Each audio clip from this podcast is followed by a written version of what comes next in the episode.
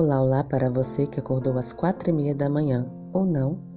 Hoje é terça-feira, dia 8 de setembro de 2020. O título da nossa lição de hoje é Contando a História de Jesus. Quais foram os primeiros missionários enviados por Jesus?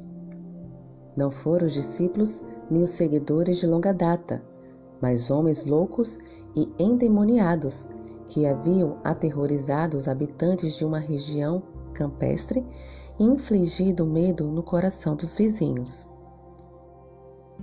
Com poder sobrenatural, um desses endemoniados tinha quebrado as correntes que o prendiam. Ele gritava em tons horríveis e mutilava seu corpo com pedras afiadas. A agonia em sua voz refletia uma angústia profunda em seu coração. Mateus capítulo 8, versículo 28 e 29. Marcos, capítulo 5, versículos de 1 a 5. Porém, eles se encontraram com Jesus e foram transformados. Os demônios foram expulsos e lançados nos porcos, que se precipitaram no mar. Mateus, capítulo 8, versículos 32 a 34 e Marcos, capítulo 5, versículos 13 e 14. Mãos à Bíblia. Leia Marcos, capítulo 5, versículos de 1 a 17.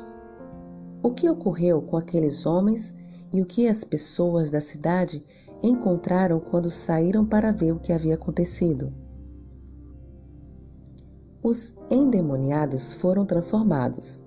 As pessoas os encontraram assentados aos pés de Jesus, ouvindo cada palavra da boca do Mestre. Mateus declara que havia dois endemoniados libertos, enquanto Marcos destaca a história de apenas um dos dois. A questão é que Jesus os restaurou física, mental, emocional e espiritualmente. Mãos à Bíblia novamente.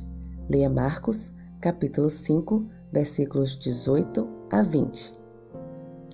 Os endemoniados convertidos desejavam ficar com Jesus.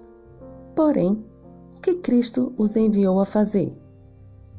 Letra A. Ele os enviou para anunciar aos familiares o que Cristo tinha feito por eles. Letra B. Ele os enviou à Grécia para que pregassem aos gregos. Apenas por poucos momentos, esses homens tiveram o privilégio de ouvir os ensinos de Cristo. Nenhum dos sermões de seus lábios jamais tinha sido ouvido por eles. Não podiam instruir o povo com os discípulos que haviam estado diariamente com Cristo. No entanto, levavam em si mesmos as evidências de que Jesus era o Messias podiam dizer o que sabiam, o que eles próprios tinham visto e ouvido e experimentado do poder de Cristo. Isso é o que podemos fazer todo aquele cujo coração foi tocado pela graça de Deus. O testemunho deles preparou Decápolis, dez cidades às margens do mar da Galileia, para receber os ensinamentos de Jesus. Esse é o poder do testemunho pessoal. Que o Senhor te abençoe. Um bom dia.